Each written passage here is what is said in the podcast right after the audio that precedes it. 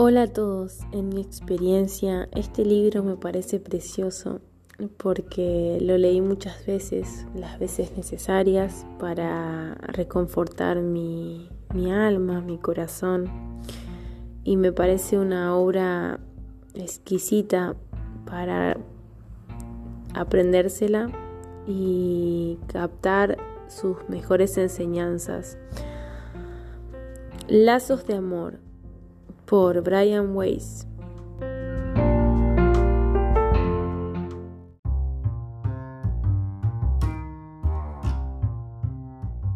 Capítulo 1 Sabed por tanto que del silencio más inmenso regresaré. No olvidéis que volveré junto a vosotros unos momentos más, un instante de reposo en el viento y otra mujer me concebirá. Khalil Gibran. Hay alguien especial para cada uno de nosotros. A menudo nos están destinados dos, tres y hasta cuatro seres. Pertenecen a distintas generaciones y viajan a través de los mares, del tiempo y de las inmensidades celestiales para encontrarse de nuevo con nosotros. Proceden de otro lado, del cielo, su aspecto es diferente, pero nuestro corazón los reconoce porque los ha amado en los desiertos de Egipto, iluminados por la luna, y en las antiguas llanuras de Mongolia. Con ellos hemos cabalgado en remotos ejércitos de guerreros y convivido en las cuevas cubiertas de arena de la antigüedad. Estamos unidos a ellos por los vínculos de la eternidad y nunca nos abandonarán es posible que nuestra mente diga, yo no te conozco, pero en el corazón sí lo conoce, sí le conoce. Él o ella nos cogen de la mano por primera vez y el recuerdo de ese contacto trasciende el tiempo y sacude cada uno de los átomos de nuestro ser. Nos miran a los ojos y vemos a un alma gemela a través de los siglos. El corazón nos da un vuelco. Se nos pone la piel de gallina.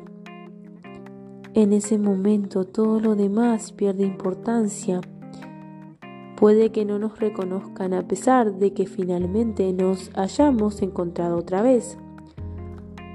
Aunque nosotros sí sepamos quiénes son. Sentimos el vínculo que nos une. También intuimos las posibilidades, el futuro. En cambio, él o ella no lo ve. Sus temores, su intelecto y sus problemas forman un velo que cubre los ojos de su corazón y no nos permite que se lo retiremos. Sufrimos y nos lamentamos mientras el individuo en cuestión sigue su camino. Tal es su fragilidad del destino la pasión que surja del mutuo reconocimiento supera la intensidad de cualquier erupción volcánica y se libera una tremenda energía.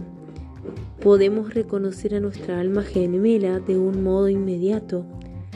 Nos invade de repente un sentimiento de familiaridad sentimos que ya conocemos profundamente a esta persona a un nivel que rebasa los límites de conciencia, con una profundidad que normalmente está reservada para los miembros más íntimos de la familia, incluso más profundamente, de una forma intuitiva. Sabemos qué decir y cuál será su reacción Sentimos una seguridad y una confianza enorme que no, no se adquieren en días, semanas o meses. Pero el reconocimiento se da casi siempre de un modo lento y sutil. La conciencia se ilumina a medida de que el velo se va descorriendo. No solo en el mundo está preparado para percatarse al instante. No todos tenemos ese don. Hay que esperar el momento adecuado y la persona que se da cuenta primero tiene que ser paciente. Gracias a esa mirada, un sueño, un recuerdo o un sentimiento podemos llegar a reconocer a un alma gemela. sus manos nos rozan o sus labios nos besan y nuestra alma recobra vida súbitamente. El contacto que nos despierta tal vez sea el de un hijo, un hermano, un pariente o un amigo íntimo. O puede tratarse de nuestro ser amado que a través de los siglos llega a nosotros y nos besa de nuevo para recordarnos que permaneceremos siempre juntos hasta la eternidad. Siempre había tenido la sensación de que mi vida, tal como la viví, era una historia sin principio ni final. Me sentía como un fragmento histórico, un pasaje aislado al que no procede ni sigue ningún texto. Podía imaginarme perfectamente que tal vez había vivido en siglos anteriores y me había hecho preguntas que todavía no era capaz de responder, que tenía que volver a nacer porque no había cumplido la tarea que se me había asignado. Carl Jung Elizabeth era una chica atractiva, alta y delgada, rubia de pelo largo y mirada triste. Cuando se sentó con aire inquieto en el sillón abatible de, de piel de color blanco de mi despacho, advertí que sus melancólicos ojos azules, salpicados de motas color avellana, desmentían la impresión de severidad que causaba su estricto y holgado traje de chaqueta azul marino. Elizabeth, tras haber leído muchas vidas, muchos maestros e identificarse en muchos aspectos con Catherine, la heroína del libro, sintió la necesidad de visitarme en busca de aliento. No acabo de entender por qué has venido a verme, le comenté para romper el hielo. Había echado un vistazo a su, a su historial, a los pacientes nuevos. Les hago rellenar un impreso, nombre, edad, antecedentes familiares, principales enfermedades y síntomas. Las afecciones más importantes de Elizabeth eran la aflicción, la angustia y el insomnio. A medida que iba hablando, añadí mentalmente a su lista las, las relaciones personales. Mi vida es un caos, declaró. Su historia empezó a salir a borbotones, como si por fin se sintiera segura para hablar de estas cosas. La liberación es una presión encerrada en su interior, era palpable a pesar de lo dramática que era su vida y de la profundidad de las emociones que se ocultaban detrás de lo que decía. Elizabeth trató enseguida de restarle importancia. Mi vida no es mucho menos tan dramática como la de Catherine. Dijo, nadie escribiría un libro sobre mí, dramática o no, su historia seguía su curso. Elizabeth era una mujer de negocios que dirigía una floreciente empresa de contabilidad en Miami. Tenía 32 años y se había criado en Minnesota, en un ambiente rural, rodeada de animales en una enorme granja junto a sus padres y su hermano mayor. Su padre era un trabajador nato de carácter estoico. Le resultaba muy difícil expresar sus sentimientos. Cuando mostraba alguna emoción, solía ser la furia y la rabia. Perdía el control y se desahogaba bruscamente con su familia. Incluso había pegado alguna vez a su hijo. A Elizabeth le arrepentía solo verbalmente, pero ella se sentía muy herida. Todavía llevaba en su corazón aquella herida de la infancia los reproches y las críticas de su padre habían dañado la imagen que tenía de sí misma, y un profundo dolor atenazaba su corazón. Estaba apocada y se sentía inferior, y le preocupaba que los demás los hombres en particular se dieran cuenta de sus defectos. Afortunadamente los arrebatos de su padre no eran frecuentes, además solía encerrarse en su caparazón con la frialdad y el estoicismo que caracterizaban su conducta y su personalidad. La madre de Elizabeth, una mujer independiente y progresista, fomentaba la confianza de Elizabeth en sí misma y al mismo tiempo la cuidaba con afecto y, la época y los hijos hicieron que permaneciera en la granja y aguantara, no sin reproches, la severidad y el retraimiento emocional de su marido.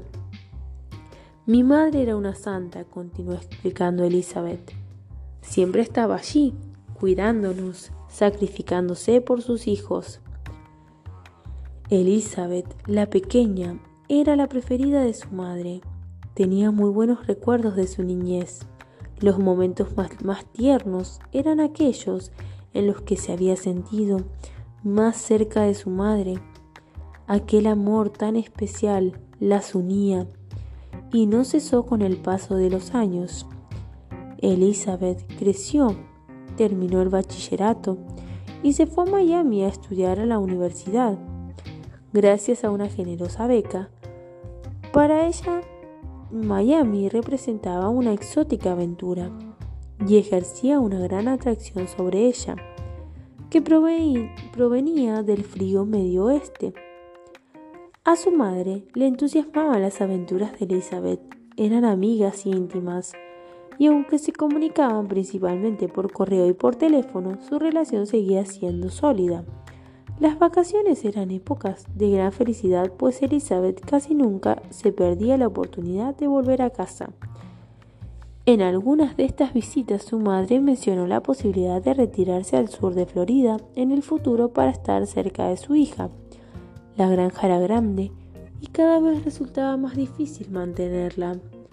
La familia había ahorrado una buena cantidad de dinero que aumentaba gracias a la sobriedad del padre. Elizabeth estaba deseando vivir cerca de su madre otra vez. De esa forma, sus conversaciones casi diarias ya no tendrían que ser telefónicas.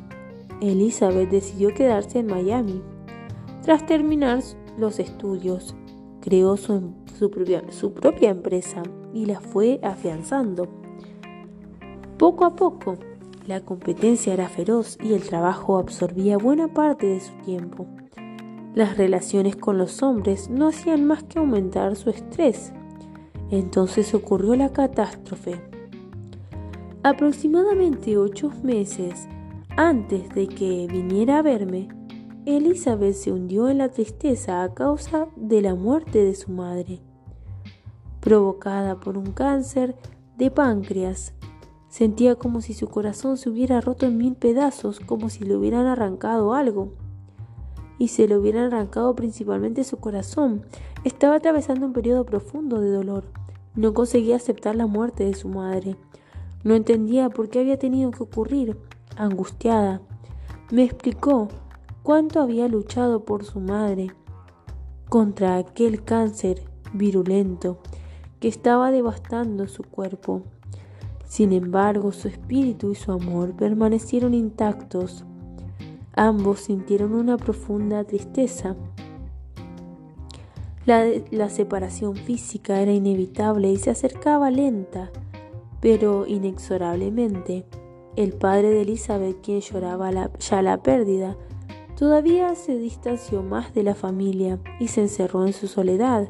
Su hermano que vivía en California con su familia acababa de cambiar de trabajo y estaba alejado de ellos. Elizabeth, por su parte, viajaba a Minnesota siempre que podía.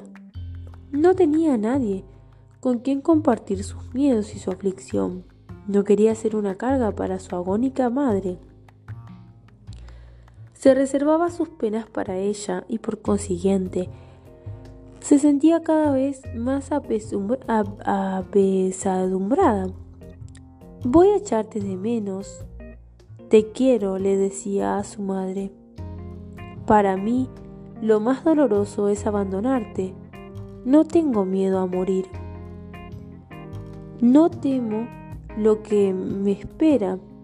Simplemente no quiero dejarte todavía, le decía a su madre Elizabeth.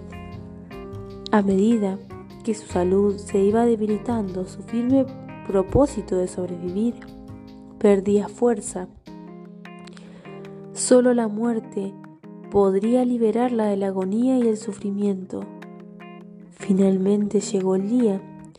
La madre de Elizabeth se hallaba en una pequeña habitación del hospital, rodeada de su familia y sus amigos. Empezaba a respirar con dificultad, por lo que la sonda ya no drenaba, sus riñones habían dejado de funcionar. Iba alternando entre la conciencia y la inconsciencia. En un momento en que Elizabeth se encontró a solas con su madre, ésta abrió ligeramente los ojos en un instante de conciencia. No te abandonaré, le dijo de repente con voz firme. Siempre te querré.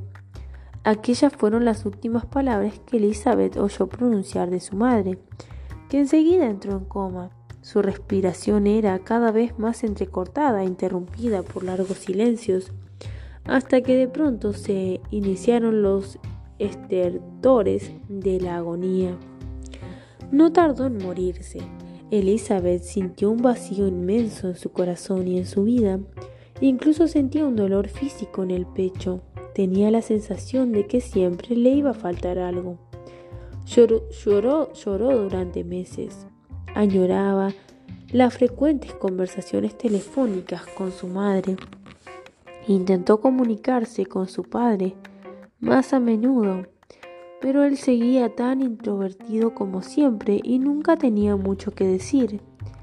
Podía pasarse uno o dos minutos sin pronunciar palabra junto al auricular del teléfono. No era capaz de animar a su hija. Él también sufría y esto le hacía aislarse todavía más. Su hermano que vivía en California con su esposa y sus dos hijos pequeños también se sentía muy afligido por la pérdida. Pero tenía que ocuparse de su familia y su trabajo. El sufrimiento de Elizabeth desembocó en una depresión, con unos síntomas cada vez más graves le costaba mucho dormir, le, resultaba difícil conciliar el sueño. Se despertaba demasiado temprano por la mañana y era incapaz de volver a dormirse. Perdió el apetito y empezó a adelgazar. Su energía se había disminuido notablemente. Ya no tenía interés por las amistades y su capacidad de concentración era cada vez menor. Antes de la muerte de su madre, la ansiedad de Elizabeth se relacionaba principalmente con el trabajo plazos de entrega y decisiones de responsabilidad. A veces también la angustiaba la relación con los hombres. No sabía cómo actuar ni cómo responderían ellos. Sin embargo, el nivel de ansiedad de Elizabeth aumentó espectacularmente. Tras la muerte de su madre, había perdido a su confidente, consejera y amiga más íntima ya no podía contar con su principal apoyo y, punto de referencia. Se sentía desorientada, sola y perdida. Me llamó para pedir hora de visita. Vino a verme con la intención de averiguar si en una vida anterior había estado junto a su madre o para intentar comunicarse con ella a través de alguna experiencia mística. En algunas conferencias y publicaciones yo había hablado de las personas que en un estado de meditación habían tenido encuentros místicos con seres queridos. Elizabeth había leído mi primer libro y sabía que se podía tener este tipo de experiencias. A medida que la gente va aceptando que es posible e incluso probable que la conciencia siga existiendo después de abandonar el cuerpo, empieza a vivir cada vez más este tipo de experiencias místicas en los sueños y en otros estados de alteración de la conciencia. Es difícil decir si estos encuentros son reales o no, pero lo que parece evidente es que son intensos y muy emotivos. A veces la persona incluso recibe información concreta, hechos o detalles que solo eran conocidos por los difuntos Estas revelaciones que se producen durante los encuentros espirituales no pueden atribuirse únicamente a la imaginación. Ahora estoy convencido de que se obtienen estos nuevos conocimientos y tienen lugar estos encuentros no porque las personas deseen o necesiten que esto ocurra, sino porque simplemente así es como se establecen los contactos. Los mensajes que suelen ser muy parecidos, especialmente en los sueños, son Estoy bien, me siento perfectamente, cuídate, te quiero. Elizabeth deseaba ponerse en contacto con su madre, necesitaba algún tipo de bálsamo para aliviar su continuo dolor. Durante la primera sesión descubrí nuevos aspectos de su vida. Había estado casada por poco tiempo, con un contratista local que tenía dos hijos de su primer matrimonio. Era una buena persona y a pesar de, no estar locamente enamorada de él, ella pensó que aquella unión podía proporcionar cierta estabilidad a su vida. Sin embargo, la pasión conyugal no se crea artificialmente. Puede haber respeto y compasión, pero la química entre los dos tiene que existir desde el principio. Cuando Elizabeth descubrió que su marido mantenía relaciones con otra mujer, por lo que sentía más pasión, con la otra y entusiasmo rompió con él a regañadientes. Lamentó mucho la ruptura y el hecho de separarse de los niños, pero no sufrió por el divorcio. La pérdida de su madre fue mucho más grave para ella. Elizabeth era guapa y por ello le resultó fácil establecer relaciones con, con otros hombres después de su divorcio pero tampoco éstas se caracterizaron, se caracterizaron por la pasión. Empezó a dudar de sí misma y a preguntarse qué había en ella que la incapacitara para establecer buenas relaciones con los hombres. ¿Qué hay de malo en mí? se preguntaba constantemente. Las dudas iban mellando en su autoestima. Las mordaces y dolorosas críticas de su padre le había dirigido durante su infancia le habían causado unas heridas psicológicas que volvían a abrirse con cada fracaso en sus relaciones con los hombres. Elizabeth empezó a salir con un profesor de la universidad cercana, pero este no quiso comprometerse con ella debido a sus propios, a sus propios temores. Aunque en su relación había mucha ternura y comprensión, y a pesar de que se entendían bastante bien, la incapacidad de él para comprometerse y confiar en sus propios sentimientos condenó la relación a un final desabrido y sustancial.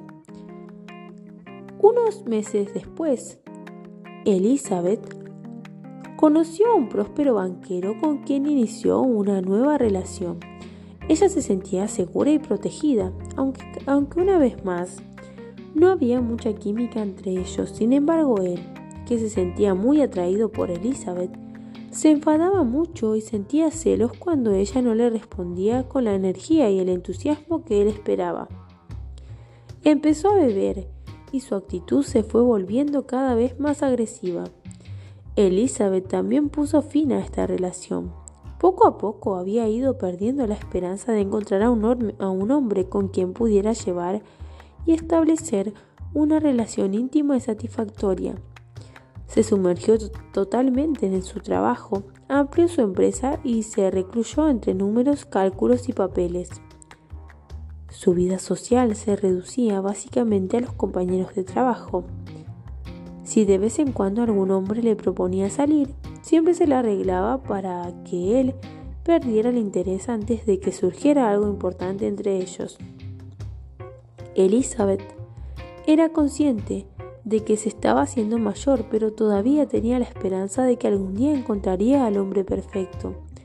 De todas formas, había perdido mucha confianza. La primera sesión dedicaba a recoger información sobre su vida, a establecer un diagnóstico y un enfoque terapéutico, y a plantar las semillas de la confianza en nuestra relación. Había terminado. El hielo se había roto. Por el momento decidí no recetarle Prozac ni ninguna otra clase de antidepresivos. Mi objetivo era curarla, no enmascarar los síntomas. En la siguiente sesión, Una semana más tarde iniciaría el, arduo viaje retrospectivo hacia el pasado. Hace tanto tiempo y todavía sigo siendo la misma Margaret. Lo único que envejecen son nuestras vidas. Donde estamos, los siglos solo son como segundos y después de vivir mil vidas, nuestros ojos empiezan a abrirse. Eugene O'Neill antes de iniciar el tratamiento de Catherine, nunca había oído hablar de la terapia de regresión a vidas pasadas. En la época que yo estudiaba, el programa de enseñanza no incluía esta materia, ni en la Facultad de Medicina de Yale, ni en ninguna otra. Todavía recuerdo perfectamente la primera vez que apliqué este método. Había indicado a Catherine que retrocediera en el tiempo con el, el objetivo de descubrir traumas de su infancia que tenía reprimidos, olvidados y que yo pensaba que eran los responsables de su ansiedad y su depresión. Ella había llegado a un estado de hipnosis profunda que yo había provocado hablándole con voz suave y relajante. Muy concentrada atendía a, mis instrucciones. En la primera sesión de terapia, realizada una semana antes, habíamos practicado la hipnosis por, primera vez. Catherine había recordado algunos traumas de su infancia con bastante detalle y emoción. Normalmente en la terapia de, de regresión, si los traumas olvidados que se provocan van acompañados de emociones, un proceso que recibe el nombre de catarsis, el paciente empieza a mejorar, pero los síntomas de Catherine seguían siendo graves y, supone que lo mejor que era que continuara recordando episodios de su niñez aún más reprimidos, de esta manera podría mejorar. Conseguí que se trasladara a la edad de dos años, pero no fue capaz de recordar nada significativo. Regresa al punto en donde tus síntomas empiezan a manifestarse, le ordené muy claramente y con firmeza. Me quedé atónito al oír su respuesta. Veo unas escaleras de peldaños blancos que conducen a un edificio. Un edificio blanco con columnas abierto. No hay una puerta de entrada. Llevo un vestido largo y un saco de tela tosca. Tengo el pelo rubio y largo y lo llevo trenzado. Era una mujer joven llamada Aronda que vivió hace unos cuatro mil años. Murió inesperadamente en una inundación o un maremoto que arrasó su pueblo. Unas olas enormes arrancan los árboles. No hay escape posible. Hace frío. El agua está helada. Tengo que salvar a mi bebé, pero no puedo. Solo puedo, solo puedo apretarlo bien, fuerte entre mis brazos. Me ahogo. El agua me asfixia. No puedo respirar. No puedo tragar. Agua salada. Me arrancan a mi hija de las manos. Durante este trágico y emotivo recuerdo, Catherine jadeaba y tenía dificultad para respirar. De repente, su cuerpo se relajó por completo y empezó a respirar profunda e irregularmente. Veo nubes. Mi hija está conmigo y también otras personas de mi pueblo. Veo a mi hermano. Estaba descansando. Aquella vida había terminado. Aquella, ni ella ni yo creíamos en otras vidas.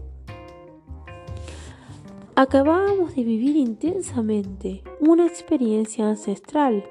De un increíble modo, el miedo al ahogo y a la asfixia prácticamente desapareció de la vida de Catherine. Después de aquella sesión, yo sabía que la fantasía y la, la, imaginación no podían curar aquellos síntomas crónicos tan profundamente arraigados pero la memoria catártica sí. A medida que pasaban las semanas, Catherine iba recordando más vidas anteriores. Sus síntomas desaparecieron, se curó sin la ayuda de medicamentos. Juntos descubrimos el poder curativo de la terapia de la regresión. Debido a mi escepticismo, y a mi rigurosa formación científica, me costó mucho aceptar la exigencia y la existencia de vidas pasadas, dos factores acabaron minando mi escepticismo, uno rápido y muy emotivo y otro gradual e intelectual. En una de las sesiones, Catherine acababa de recordar que en una vida anterior había muerto víctima de una epidemia que había asolado la región. Cuando todavía se hallaba en el profundo estado de trance, consciente de que flotaba por encima de su cuerpo, fue atraída hacia un hermoso rayo de luz. Empezó a hablar. Me dicen que hay muchos dioses porque Dios está en cada uno de nosotros. Entonces empezó a revelarme detalles muy íntimos sobre la vida y la muerte de mi padre y de mi hijo pequeño. Ambos habían muerto años atrás, muy lejos de Miami. Catherine era ayudante de laboratorio del Mount Sinai Hospital. No había absolutamente nada de ellos. No lo sabía. Nadie podía haberle proporcionado todos aquellos datos. En ningún lugar podía haber conseguido toda aquella información. La precisión de sus detalles fue impresionante. Yo estaba sobresaltado y me estremecía a medida que ella iba revelando aquellas ocultas, secretas verdades. ¿Quién está contigo? ¿Quién te está explicando todo esto? le pregunté. Los maestros, susurró. Me hablan los espíritus maestros, me cuentan que he vivido 86 veces en un cuerpo físico. En el transcurso de las sesiones restantes, Catherine transmitió muchos más mensajes que procedían de los maestros, unos mensajes hermosos sobre la vida y la muerte, sobre las cuestiones espirituales y sobre el cometido de nuestra vida en la tierra. Mis ojos empezaban a abrirse al tiempo que mi escepticismo era cada vez menor. Recuerdo que pensaba, puesto que Catherine no se equivoca respecto a mi padre y a mi hijo, Podría entonces averiguar algo sobre las vidas pasadas, la reencarnación y la inmortalidad del alma. Creía que sí. Los maestros también hablaban de las vidas anteriores. Elegimos el momento en que entramos en nuestro estado físico y el momento en que lo abandonamos. Sabemos cuando hemos cumplido la tarea que se nos encomendó realizar aquí en la tierra Sabemos cuando se nos acaba el tiempo y entonces aceptamos nuestra muerte. Pues sabemos que esta vida hemos vivido ya no da más de sí. Cuando llegue el momento, cuando hayamos disfrutado del tiempo necesario para descansar y alimentar de energía nuestra alma, se nos permitirá escoger nuestro regreso al estado físico aquellos que dudan, que no están seguros de querer regresar aquí, es probable que pierdan la oportunidad que se les ha brindado, la oportunidad de cumplir con su deber cuando hayan estado en estado físico. Desde que viví esta experiencia con Catherine, he sometido a la terapia de regresión a más de mil pacientes. Pocos, muy pocos, alcanzaron el nivel de los maestros. Sin embargo, he observado una sorprendente mejoría clínica en la mayoría de estas personas. He visto cómo los pacientes recuerdan un nombre durante la evocación de una vida anterior reciente y después he encontrado documentos que verifican la existencia de esa persona en el pasado, confirmando los detalles de la rememoración. Algunos pacientes incluso han encontrado sus propias tumbas de, vidas anteriores. Varios de mis pacientes han pronunciado algunas palabras en idiomas que nunca han aprendido o incluso oído en su vida actual. También he examinado a algunos niños que hablan lenguas extranjeras que no han aprendido con anterioridad. A esta capacidad se la denomina xenoglosia. He leído artículos de otros científicos que trabajaban con terapia de regresión y que han llegado a conclusiones muy similares a las mías. Tal como escribo con detalle en mi segundo libro A través del tiempo, este método es muy útil para pacientes con distintas patologías, especialmente para aquellos que sufren trastornos emocionales y psicosomáticos. La terapia de regresión es también muy práctica cuando se trata de identificar y eliminar los hábitos negativos recurrentes en un paciente, como por ejemplo la drogadicción, el alcoholismo y los problemas en las relaciones. Muchos de mis pacientes evocan hábitos, traumas y relaciones desequilibradas que no solo se manifestaron en sus vidas pasadas, sino que siguen apareciendo en su vida actual. Pondré como ejemplo el caso de una paciente que al regresar a una de sus vidas anteriores recordó que tenía un marido agresivo y violento, que ha aparecido de nuevo en el presente encarnando en su padre. Una pareja muy conflictiva descubrió que se había matado mutuamente en cuatro de sus vidas pasadas. las historias y las pautas son interminables. Cuando se ha identificado la pauta, que se repite constantemente y se entienden los motivos de su manifestación, entonces puede romperse. No tiene sentido seguir sufriendo. No es obligatorio que el terapeuta y el paciente crean en la existencia de vidas anteriores para que la técnica y el proceso de la terapia de regresión funcionen. Pero si se intenta, es frecuente que se obtenga una mejoría. Casi siempre se produce un crecimiento espiritual. En una ocasión, sometí a la terapia de regresión a un suramericano que recordaba haberse pasado una vida entera atormentado por los remordimientos.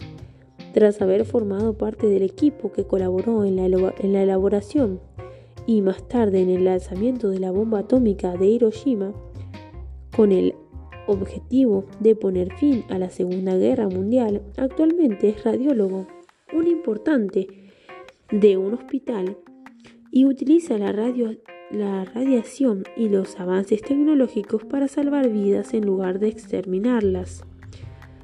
En su vida actual, este hombre es un ser sensible, bondadoso y solidario. Este es un ejemplo de cómo puede evolucionar el alma y transformarse, aunque haya pasado por vidas desleales. Lo más importante es aprender y no juzgarse. Él aprendió lecciones de su vida durante la Segunda Guerra Mundial y ha aplicado sus conocimientos y habilidades para ayudar a otras, armas, a otras almas en su vida actual.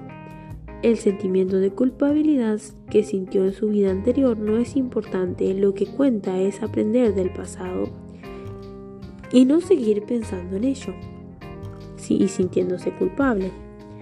Según una encuesta eh, de USA Today, CNN, Gallup, realizada el 18 de diciembre de, de 1994, la creencia en la reencarnación está aumentando en Estados Unidos y en el mundo, un país que no se, no se caracteriza por ir a la saga en estos fenómenos. El porcentaje de estadounidenses adultos que creen en la reencarnación es del 27%, cuando en 1990 era del 21%.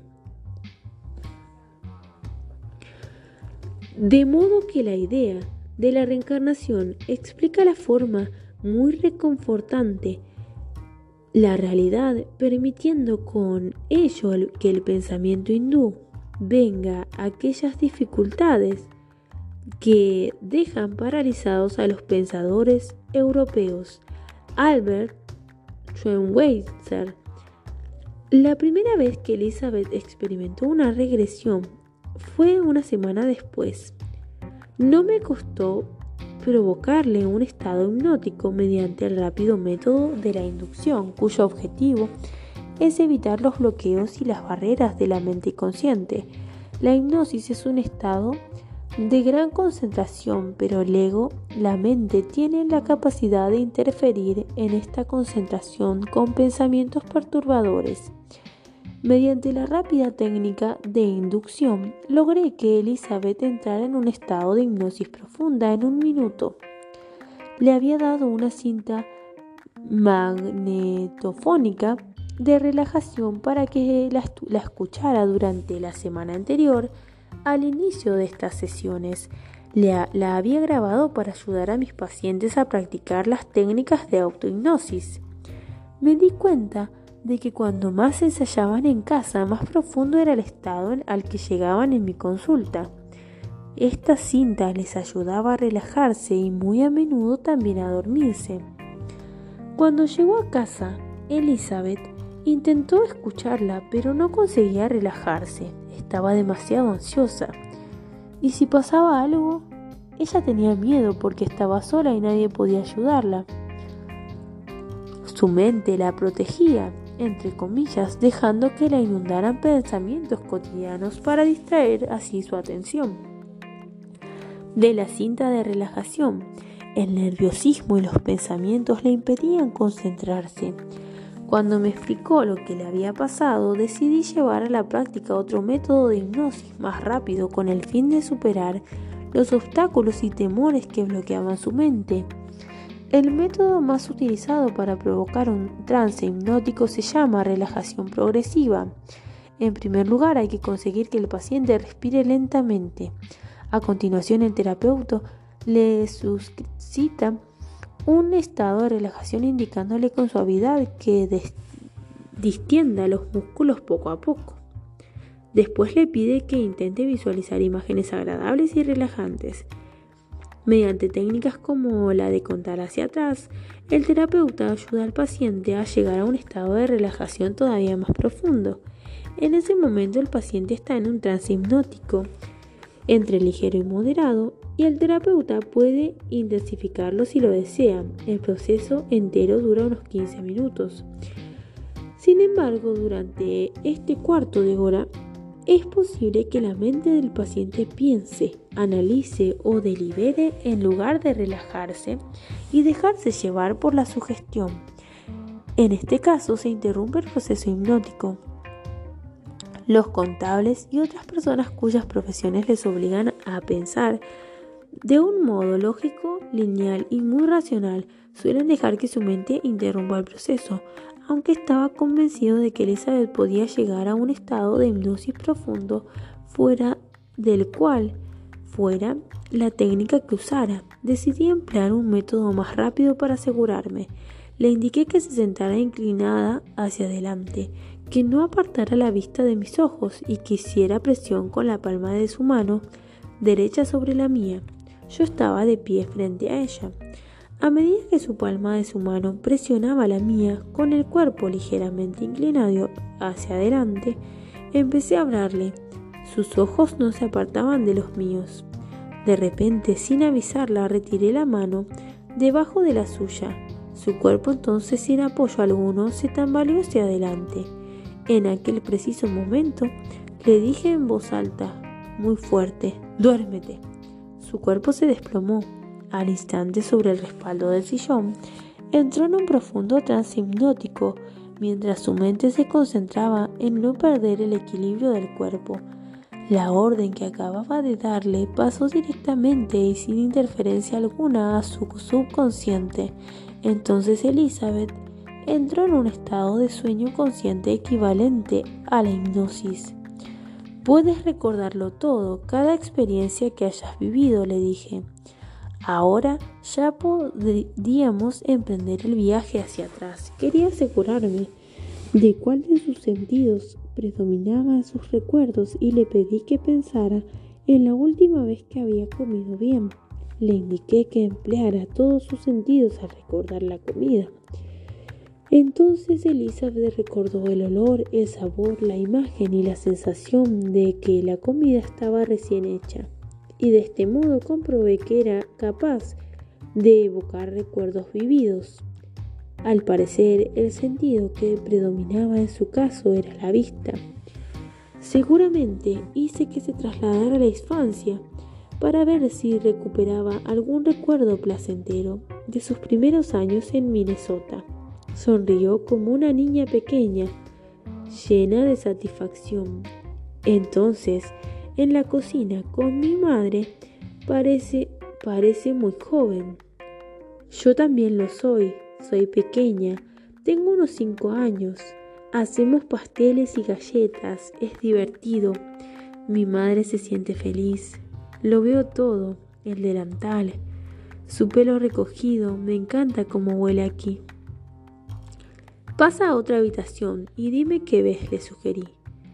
Entró en el salón, empezó a describir un gran mueble de madera oscura, el suelo estaba desgastado, también vio un retrato de, su madre.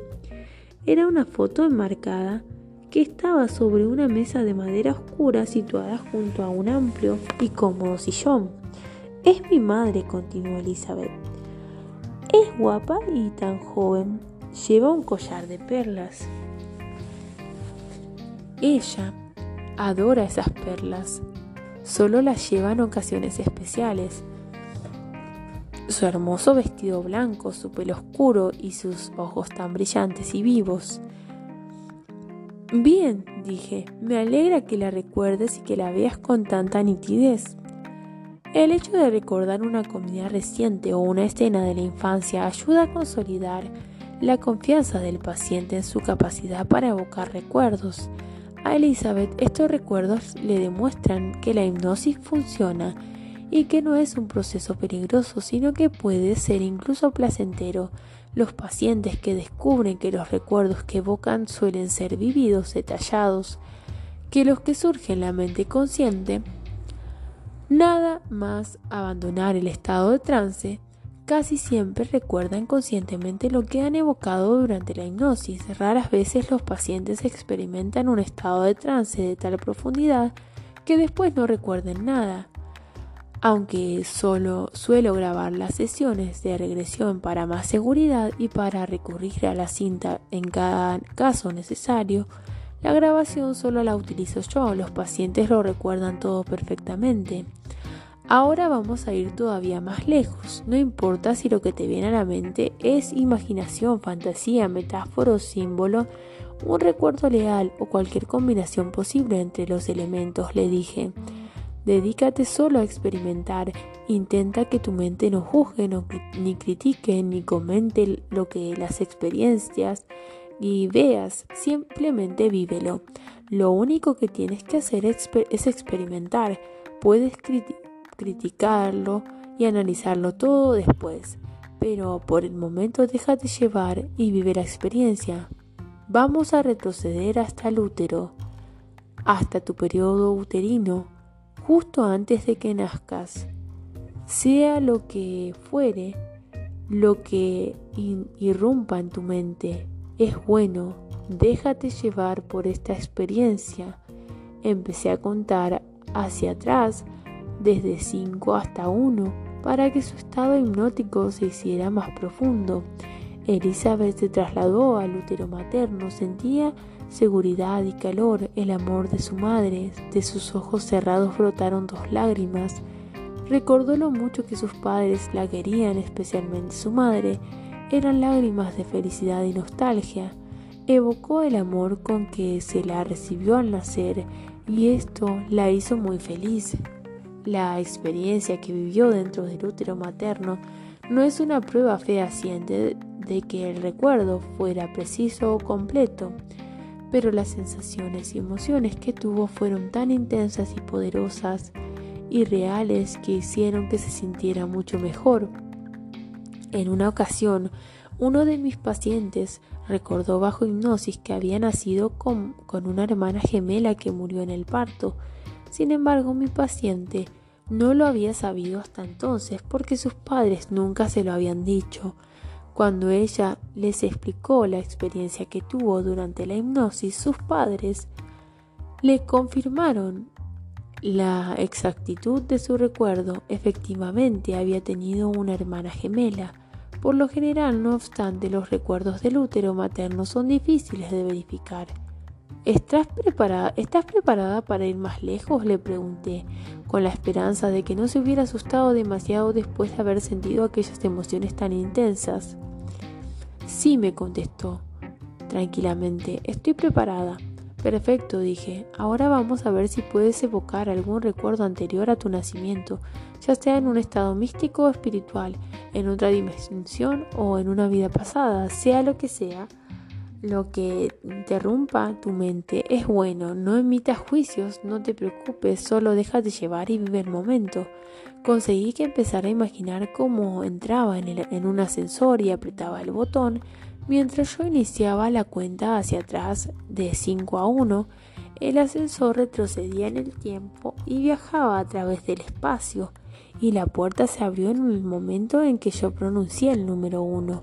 Le indiqué que saliera, que se enfrentara a la persona, escena o experiencia que la guardaba al otro lado de la puerta, pero no sucedió lo que yo esperaba.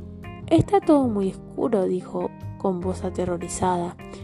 Me he caído del barco. Hace mucho frío. Es horrible.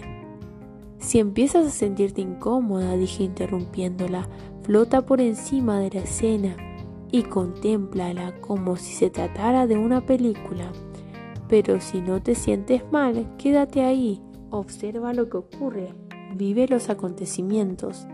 La experiencia la aterrorizó y empezó a flotar por encima de la escena. Se veía a sí misma como una adolescente. Después de haberse caído del barco en mitad de una noche tormentosa, se había agotado en esas oscuras aguas. De repente la respiración de Elizabeth se tranquilizó considerablemente y pareció recuperarse, se había separado del cuerpo. He salido de este cuerpo, dijo con bastante naturalidad. Todo esto había ocurrido con gran rapidez. Antes de que pudiera examinar aquella vida, ella ya había abandonado el cuerpo. Le pedí que recordara lo que acababa de experimentar y que me dijera lo que podía ver y entender al respecto. ¿Qué estabas haciendo en el barco? Le pregunté intentando retroceder en el tiempo, aunque ya había salido de aquel, de aquel cuerpo. Iba de viaje con mi padre, dijo. De repente estalló una tormenta, el barco empezó a llenarse de agua y a tambalearse, las olas eran enormes y salí despedido por la borda. ¿Qué ocurrió con los demás pasajeros? le pregunté. No lo sé, dijo. Las olas me arrastraron por el barco hasta que caí en el agua. No sé qué pasó con los demás. ¿Qué edad tenías aproximadamente cuando sucedió esto? No lo sé, alrededor de 12 o 13 años. Era un adolescente, respondió. No parecía muy deseosa de darme más detalles. Había abandonado aquella vida muy rápido. Tanto la vida en sí como el hecho de recordarla en mi consulta. Ya no podíamos obtener más datos. Siendo así, la desperté.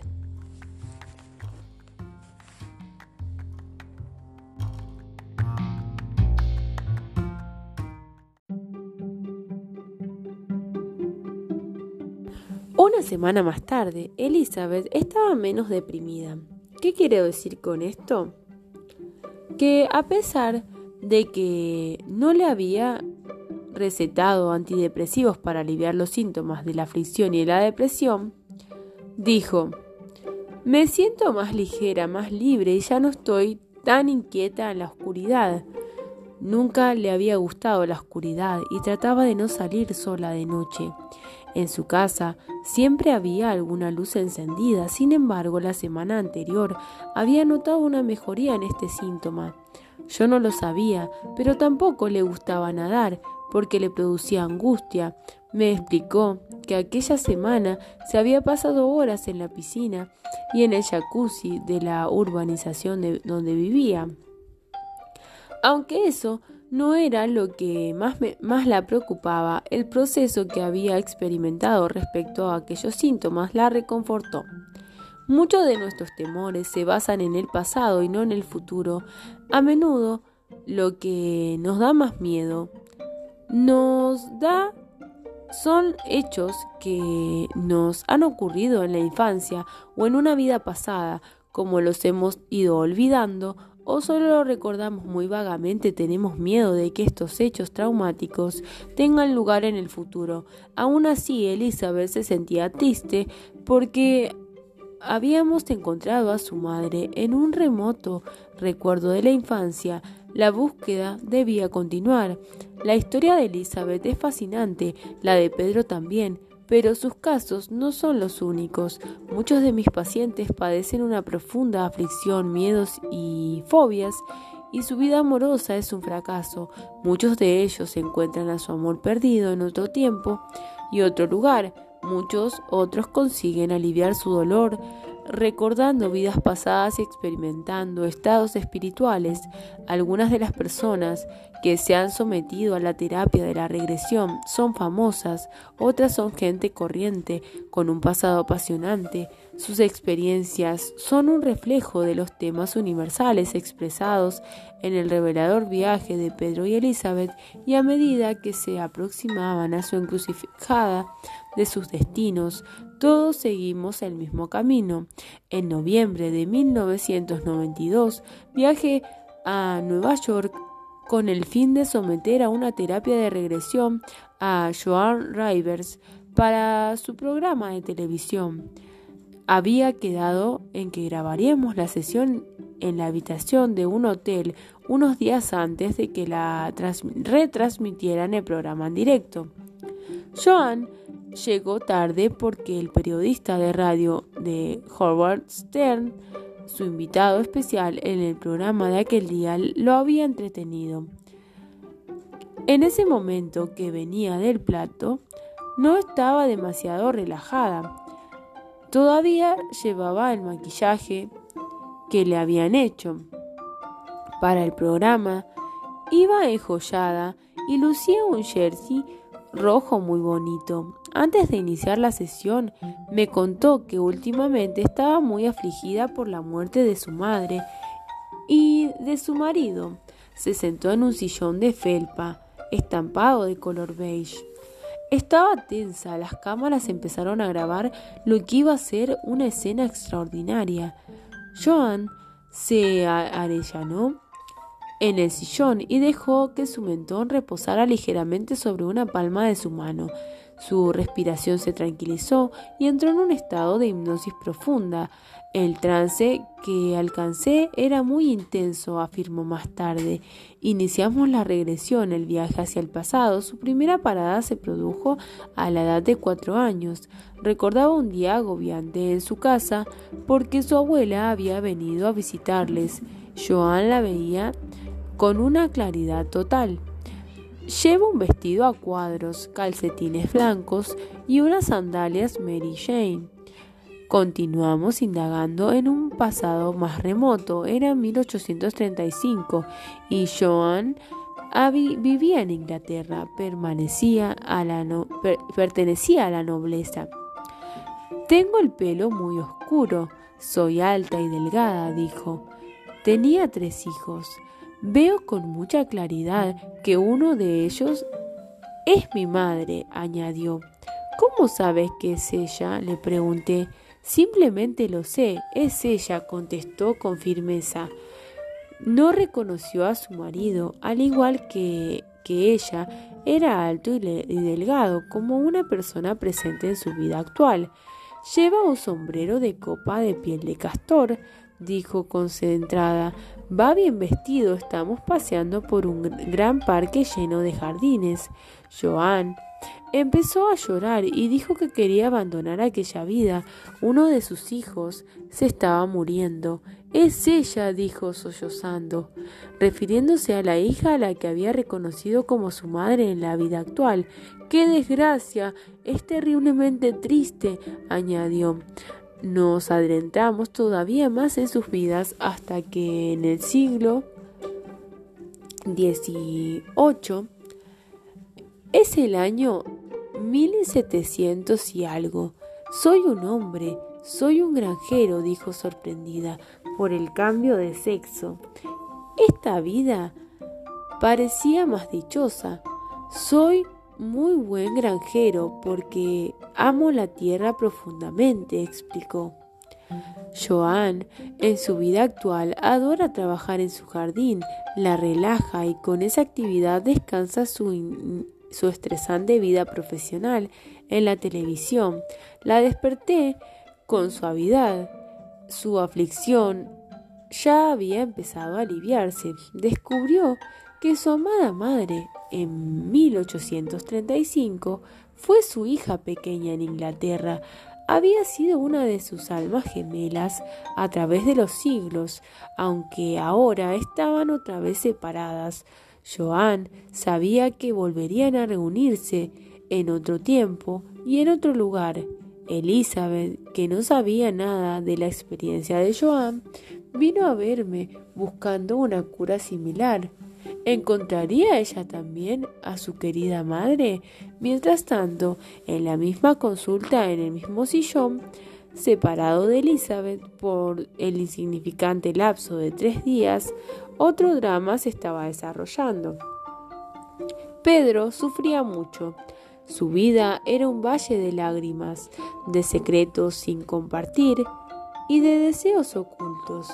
El momento del encuentro más significativo de toda su vida se iba acercando, silenciosamente pero con rapidez. Y su dolor no remitía. Finalmente dio a luz a otra niña y fue grande la alegría del padre, que exclamaba, ¡Un varón! Aquel día Solo él sintió ese júbilo. La madre, postrada, abatida y estaba pálida y exámine, lanzó de repente un grito de angustia, pensando en el ausente, no en el recién nacido. Yace mi niño en la tumba y no estoy a su lado.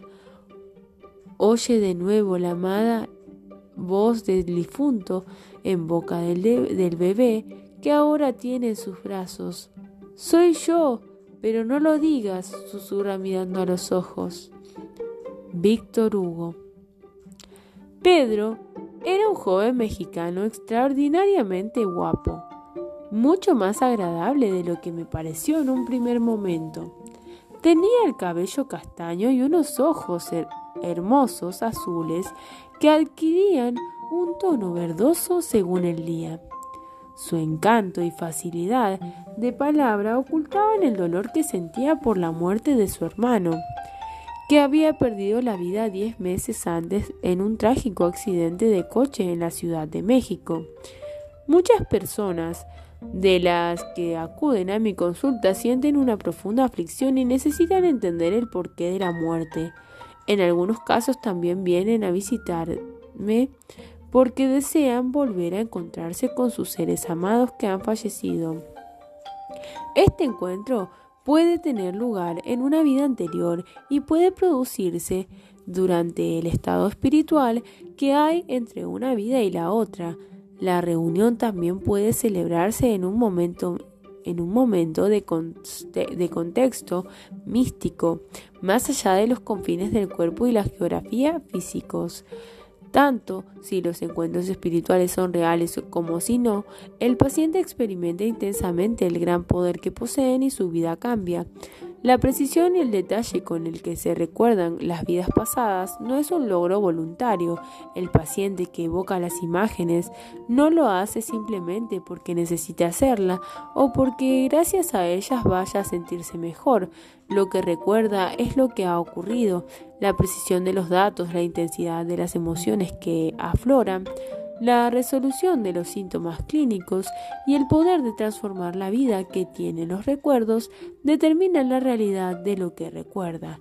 Lo que más me llamó la atención del caso de Pedro fueron los diez meses que habían transcurrido desde la muerte de su hermano. En ese tiempo normalmente una persona puede sobreponerse de un duro golpe. Aquella larga época de aflicción indicaba que en su caso había una desesperación subyacente más profunda. Su tristeza no solo se debía a la muerte de su hermano. En las sesiones posteriores averigüé que Pedro había perdido a seres queridos en muchas otras vidas pasadas y que era especialmente sensible a la pérdida de un ser amado. La repentina muerte de su hermano despertó en los recovecos más remotos de su inconsciente el recuerdo de otras pérdidas todavía más dolorosas y más trágicas que habían producido milenios atrás. Según algunas teorías psiquiátricas, Cada vez que experimentamos una pérdida se avivan sentimientos reprimidos u olvidados y recuerdos de muertes pasadas. Nuestra aflicción es mayor debido al dolor acumulado de pérdidas anteriores. En mis investigaciones sobre vidas pasadas fui descubriendo que hay que ampliar el escenario de estas pérdidas. No basta con regresar a nuestra infancia, Debemos incluir las pérdidas sufridas en tiempos más remotos en vidas anteriores. Algunas de nuestras pérdidas más trágicas y de nuestras mayores desgracias se produjeron con anterioridad a nuestro nacimiento. Antes de seguir adelante, tenía que reunir más datos sobre la historia de Pedro. Era necesario que conociera hechos más importantes de su vida para encarar las futuras sesiones. Háblame de ti, le pedí de tu infancia, tu familia y todo lo que creas importante. Cuéntame todo lo que creas que debo saber de ti. Pedro suspiró profundamente y se arrellanó en el mullido sillón. Se aflojó el nudo de la corbata y se desabrochó el botón del cuello de la camisa. A juzgar por su lenguaje corporal, aquello no le iba a resultar fácil. Provenía de una familia adinerada y políticamente influyente. Su padre era propietario de una gran empresa y de varias fábricas. Vivían en una fastuosa casa de una zona residencial en las colinas de las afueras de la ciudad. Pedro se había educado en los mejores colegios, estudió inglés desde pequeño y después de vivir en Miami varios años, lo hablaba a la perfección. Era el menor de tres hermanos, se mostraba muy protector con su hermana a pesar de que ella llevaba cuatro años de diferencia de edad. Su hermano era dos años mayor que él y estaban muy unidos. Su padre trabajaba mucho y normalmente no llegaba a casa hasta la entrada de la noche. Su madre, las niñeras y las criadas se ocupaban de la casa y del cuidado de los niños. Pedro estudió empresariales en la universidad, Tuvo varias novias, pero no formalizó relaciones con ninguna de ellas. Creo que a mi madre nunca le gustaron demasiado las chicas que salían conmigo, me contó. Siempre veía en ellas algún defecto u otro y no cesaba de recordármelo. En aquel momento Pedro empezó a mirar a su alrededor con aire de incomodidad. ¿Qué te ocurre? le pregunté. Tragó saliva varias veces antes de empezar a hablar. Durante el último año en la universidad tuve relaciones con una mujer mayor, me dijo despacio. Era mayor que yo y estaba casada. Pedro se calló. Está bien, respondí al cabo de unos momentos. Más allá, más que nada para llenar el silencio. Percibía su tensión y a pesar de tantos años de experiencia, aquel sentimiento seguía resultándole desagradable. ¿Lo sabía su marido? le pregunté. No, contestó. No sabía nada. Podría haber sido peor, señalé, diciendo una obviedad para intentar reconfortarle. Pero todavía no, no he acabado, añadió en un tono que presagiaba algo terrible. Yo asentí con la cabeza para darle pie a que continuara. La dejé embarazada y ella abortó. Mis padres no saben nada de todo esto, dijo bajando la vista. Años después, todavía se sentía culpable y avergonzado. Entonces dije, ¿me dejas que te explique lo que he aprendido sobre el aborto? Asintió con la cabeza. Él sabía que yo era especialista en el campo de la hipnosis y las vidas pasadas. Una irrupción del embarazo o un aborto natural suele estar relacionado con el pacto que se establece entre la madre y el alma que va a entrar en el bebé. El cuerpo del bebé carecía de la salud oportuna para sus objetivos. O la situación externa había cambiado. En ese caso, debido a la desaparición, a la desaparición del padre en el momento en que los planes del bebé o de la madre necesitaban la figura paterna, ¿comprendes? Sí, asintió, pero no parecía muy convencido. Yo sabía que su estricta educación católica acentuaba su sentimiento de culpabilidad y su vergüenza A veces nuestras creencias fijas son un obstáculo para la adquisición de nuevos conocimientos. Volvió a lo fundamental. Te hablaré solo de mi propia experiencia como investigador y terapeuta, le expliqué, y no de lo que he leído o de lo que me han contado. Se trata de la información que me transmiten mis pacientes cuando están profundamente hipnotizados. A veces las palabras son suyas y en otros casos, por lo visto, provienen de, de una fuente superior. Pedro asintió y de nuevo, sin decir palabra, mis pacientes explican que el alma no entra en el cuerpo enseguida, aproximadamente durante la concepción, el alma reserva el cuerpo, entonces ninguna alma puede disponer de este cuerpo. El alma que ha reservado el cuerpo de un determinado bebé puede entrar y salir de él cuando lo desee. No está confinada, es algo parecido a estar en coma, añadí. Pedro movía la cabeza en señal de haber entendido mis palabras. Seguía sin hablar, pero me escuchaba atentamente. Durante el embarazo, el alma se va uniendo gradualmente al cuerpo del bebé. Continué, pero la unión no es completa hasta que se acerca el nacimiento. Puede producirse un poco antes, durante el parto o nada más nacer. Para ilustrar este concepto junté mis manos desde la base de las palmas y las separé formando un ángulo de 90 grados. Poco a poco las fui cerrando hasta que se unieron las dos palmas y los dedos simbolizando el gesto universal de la oración y mostrando el vínculo gradual que se produce entre el alma y el cuerpo. Un alma no puede ser nunca dañada ni tampoco se le puede matar. Dije, el alma es inmortal e indestructible. Siempre encontrará un camino de regreso si así ha sido dispuesto. ¿Qué quieres decir? preguntó Pedro. Me he topado con casos en que la misma alma después de un aborto provocado o espontáneo regresa a los mismos padres en el siguiente bebé que procrean. Increíble, respondió Pedro. Su rostro se iluminó mientras su sentimiento de culpabilidad y su vergüenza se iban desvaneciendo. Nunca se sabe, añadí. Tras unos segundos de reflexión, Pedro suspiró y cruzó las piernas mientras se ajustaba los pantalones. Volvimos a la primera parte de la sesión. ¿Qué pasó después de aquello? le pregunté.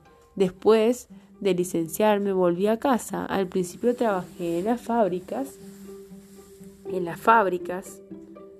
Y lo que pasó que fue que aprendí cómo funcionaba el negocio. Más adelante vine a Miami para dirigir la sucursal de aquí y ocuparme de las exportaciones. Desde entonces vivo aquí. ¿Cómo va el negocio? le pregunté. Muy bien, pero tengo que dedicarle demasiado tiempo. ¿Eso es un gran problema? Perjudica mi vida amorosa, dijo Pedro esbozando media sonrisa.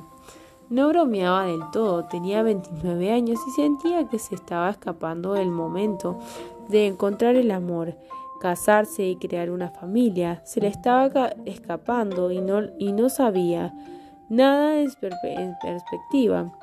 ¿Te relacionas con mujeres actualmente? Sí, contestó, pero no, no hay nada especial. No me enamoro. Espero que me ocurra algún día, añadió con cierta preocupación en su voz. Dentro de poco tendré que regresar a México y quedarme a vivir allí, dijo pensativo, para ocuparme de los asuntos de mi hermano. Tal vez allá conozca alguna mujer, añadió sin demasiada convicción. Me preguntó, me pregunté si el hecho de que su madre siempre criticara a sus novias y la experiencia con aquella mujer casada que decidió abortar eran lo que bloqueaba psicológicamente a Pedro a la hora de establecer una relación amorosa. Pensé que lo mejor era estas cuestiones para más tarde dejarlas.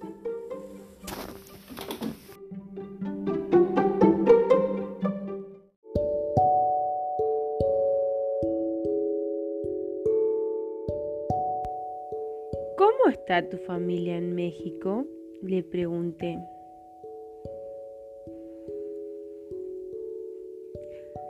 Para aligerar el ambiente y de alguna manera para que seguía recogiendo información.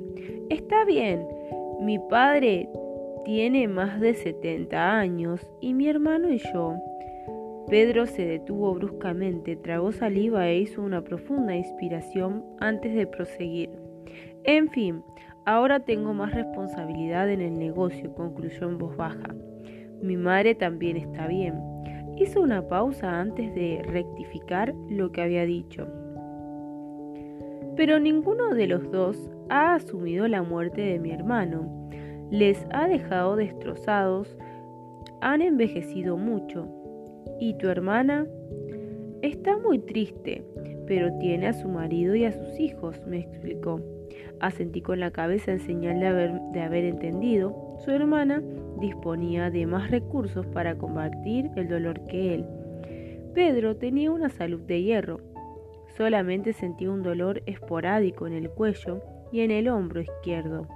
Esta molestia le incomodaba desde hacía mucho tiempo, pero los médicos nunca le encontraron nada que fuera fuera de lo normal. Me he acostumbrado a vivir con ello, me dijo. Al pensar en el tiempo que quedaba, consulté el reloj y vi que, que ya habían pasado unos 20 minutos de la hora. Normalmente mi alarma interna no falla. La dramática historia de Pedro debe de haberme absorbido por completo, me dije, sin saber que me estaban que me esperaban dramas mucho más impactantes que no habían hecho más que em, empezar a revelarse. Trich Nhat, un filósofo y monje budista vietnamita, escribe sobre cómo disfrutar de una buena taza de té. Debemos estar completamente atentos al presente para disfrutar de una taza de té. Solo siendo conscientes del presente, nuestras manos sentirán el calor de la taza. Solo en el presente aspiraremos al aroma del té, saborearemos su, dulzura y llegaremos a apreciar su exquisitez. Si estamos obsesionados por el pasado o preocupados por el futuro, dejaremos escapar la oportunidad de disfrutar de una buena taza de té. Cuando miremos el interior de la taza, su contenido ya habrá desaparecido. Con la vida ocurre lo mismo. Si no vivimos plenamente el presente, el ahora, en un abrir y cerrar de ojos la vida se nos habrá escapado. Habremos perdido sus sensaciones, su aroma, su exquisitez y su belleza y sentiremos que ha transcurrido a toda velocidad. El pasado ya ha pasado, aprendamos de él y dejémoslos atrás. El futuro ni tan siquiera ha llegado. Hagamos planes para el futuro, pero no perdamos el tiempo preocupándonos por él. Preocuparse no sirve para nada cuando dejemos de pensar en lo que ya ha ocurrido, cuando dejemos de preocuparnos por lo que todavía no ha pasado, estaremos en el presente, en el ahora. Solo entonces empezaremos a experimentar la alegría de vivir.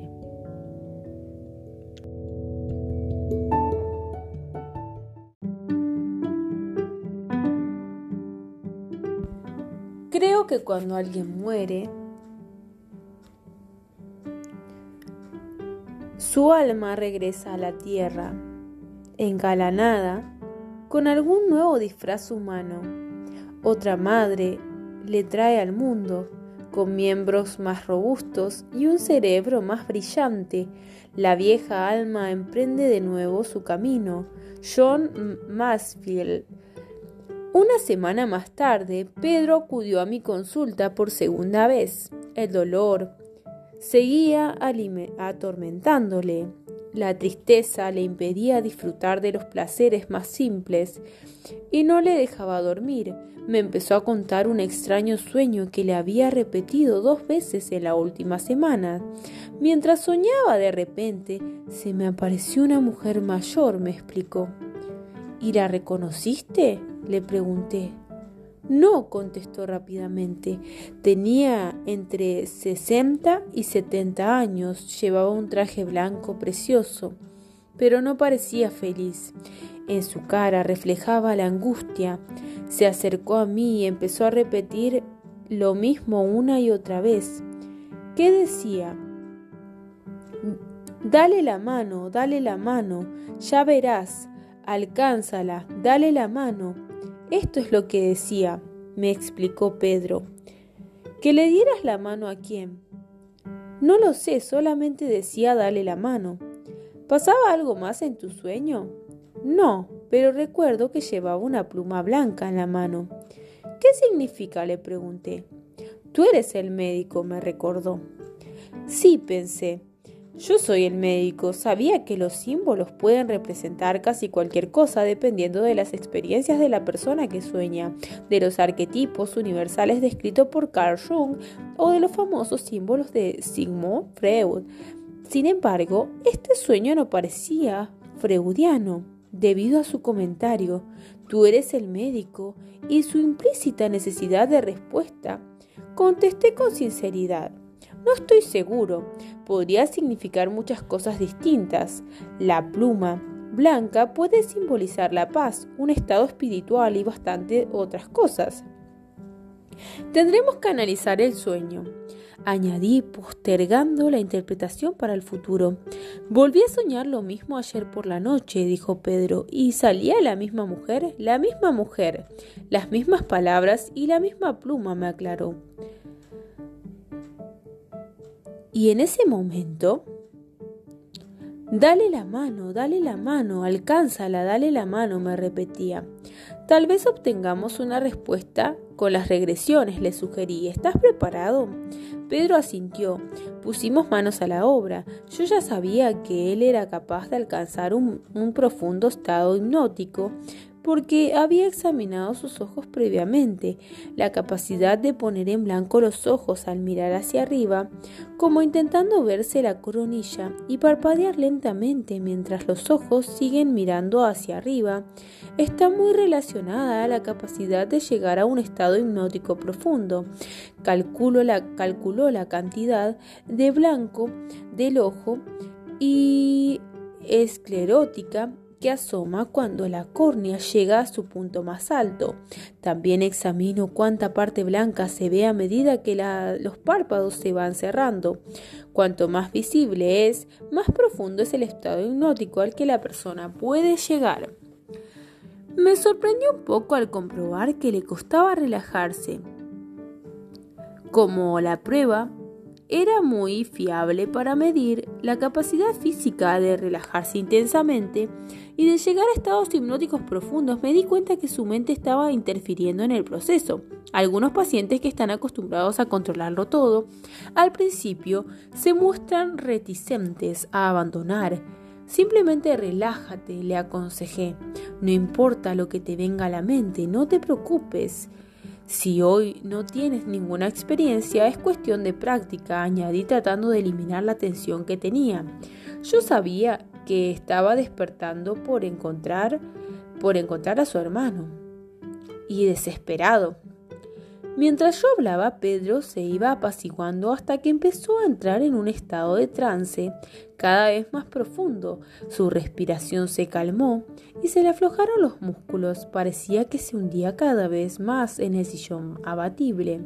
Sus ojos, bajo los párpados cerrados, empezaron a visualizar imágenes. Poco a, poco, a poco, la fue llevando hacia atrás en el tiempo. Para empezar, recuerda la última vez que comiste realmente bien. Utiliza todos tus sentidos, recuérdalo todo. ¿Quién estaba contigo? ¿Qué sentías? Le indiqué. Lo consiguió, pero recordaba varias comidas en lugar de solo una. Todavía estaba tratando de mantener el control. Intenta relajarte más, insistí. La hipnosis solo es un estado de profunda concentración, no perderás el control, siempre mandarás en la situación. Todas las hipnosis son auto-hipnosis, añadí. Su respiración era cada vez más profunda. No vas a perder el control, repetí. Si en algún momento te sientes inquieto mientras el recuerdo o una experiencia trata de flotar por encima de la escena y distanciarte de ella, como si una película fuera. También puedes abandonar por completo el recuerdo y trasladarte a cualquier otro sitio. Imagina una playa, tu casa u otro lugar en el que te sientas seguro. Si estás muy intranquilo incluso, puedes abrir los ojos y despertarte. Y habrás regresado aquí otra vez, si así lo deseas. Esto no es Star Trek, añadí. No tienes que seguir ningún rumbo predeterminado, se trata solo de evocaciones de simples recuerdos. Es como si recordaras una buena comida. Tú mandas en la situación, le repetí. Finalmente se dejó llevar, volvió a su infancia y en su rostro se dibujó una sonrisa de oreja a oreja. Veo perros y caballos en la granja, dijo. Su familia tenía una, hacienda no muy lejos de la ciudad a la que iban durante las vacaciones y los fines de semana. Veía a toda su familia reunida, su hermano estaba vivo, rebosante de alegría, de vitalidad. Permanecí en silencio durante unos segundos y dejé que Pedro disfrutara de los recuerdos de su niñez. ¿Estás preparado para retroceder todavía más? pregunté. Sí, perfecto, vamos a ver si puedes recordar algún acontecimiento de una vida pasada, dije. Empecé la cuenta atrás de 5 a 1 y Pedro visualizó. Asimismo, se visualizó atravesando la inmensa puerta del pasado para entrar en otro espacio, en otro tiempo, en una vida anterior. Nada más llegar al número uno, advertí que parpadeaba con inquietud. De repente se asustó. Empezó a sollozar. Es horrible, espantoso, dijo jadeando. Los han matado. Están todos muertos. Había restos de cadáveres esparcidos por todas partes. Un incendio había destrozado todo el pueblo con sus extrañas tiendas de campaña circulares. Solo una de ellas estaba intacta y se levantaba de un modo incongruente en la periferia de aquella matanza y destrucción. En aquel día soleado de invierno, el viento agitaba violentamente las banderas de colores y unas grandes plumas blancas hincadas en las tiendas, mataron a los caballos, las vacas y a los bueyes. Al parecer nadie había sobrevivido a aquella masacre. Los cobardes del, del este eran los responsables de la tragedia. Ni murallas ni jefes militares los protegerán de mí, juró Pedro. Ya llegaría la hora de la venganza, pero en ese momento se sentía desesperado, aturdido, desolado. Con los años he aprendido que la gente en su primera regresión suele evocar los acontecimientos más traumáticos de una vida anterior. Esto sucede porque las emociones ligadas al trauma pueden quedar registradas en su psique con tanta fuerza que el alma las arrastra a futuras encarnaciones. Yo quería saber más. ¿Qué había ocurrido antes de aquella horrible experiencia? ¿Y qué ocurrió después? Intenta retroceder todavía más en esta vida, insistí. Regresa a tiempos más felices. ¿Recuerdas algo? Hay muchas viviendas, tiendas, somos un equipo, un pueblo poderoso. Contestó, me siento feliz aquí. Pedro describió un pueblo nómada de cazadores y ganaderos. Sus padres eran jefes y él era un corpulento, experto cazador y jinete. Los caballos son muy, son muy veloces, dijo. En ese momento estaba casado con una mujer bella de su pueblo. Con ella había jugado de pequeño y siempre la había deseado. Desde que tuvo uso de razón, podría haberse casado con la hija del jefe del vecino, pero prefirió casarse por amor. ¿Cuál es el nombre de la región? le pregunté. Creo que se llama Mongolia, contestó dubitativo. Yo sabía que Mongolia probablemente se llamaba de otro modo en los tiempos en que Pedro vivió allí. Además, hablaban una lengua muy diferente. Entonces, ¿cómo era posible que Pedro conociera el nombre de Mongolia en aquel tiempo? Como estaba recordando, su mente actual filtraba sus recuerdos. El proceso es parecido al hecho de ver una película. La mente actual es absolutamente consciente, observa y hace comentarios, compara a los personajes y temas de la película con los de su vida actual.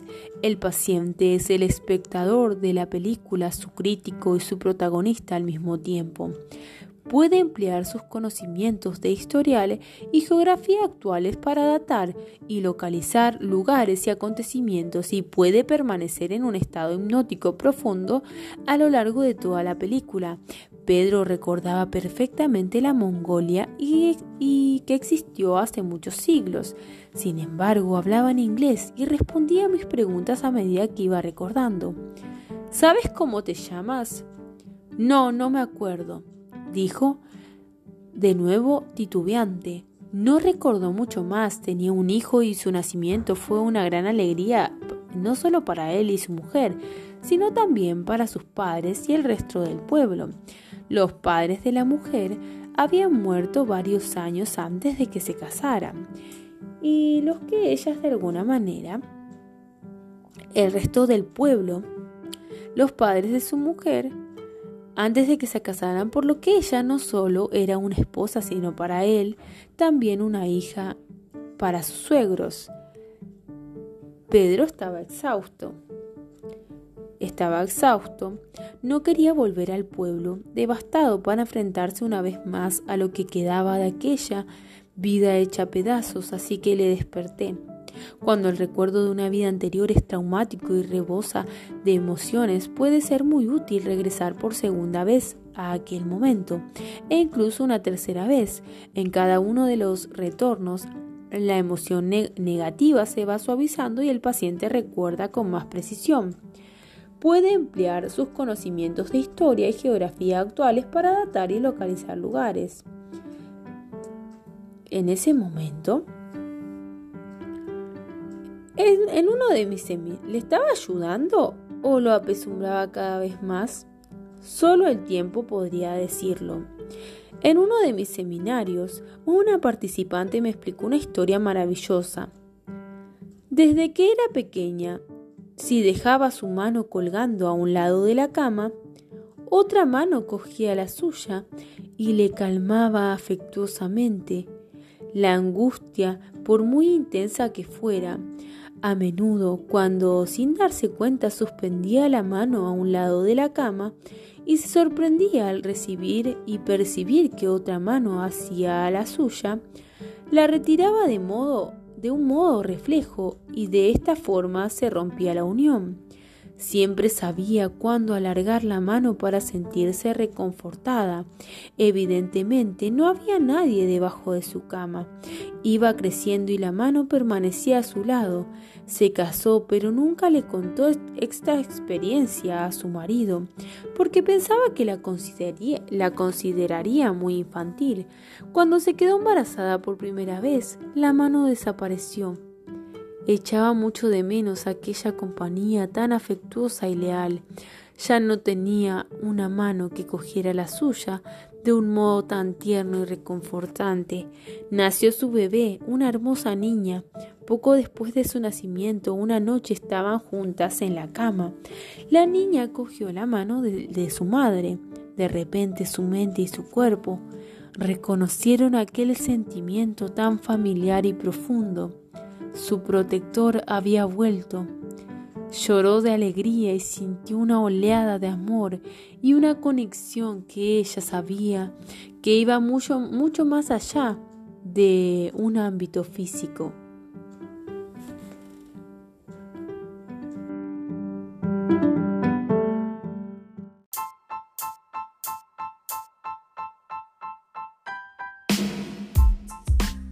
¿Eres tú la misma doncella que Otroara, la detestable tierra, abandonó?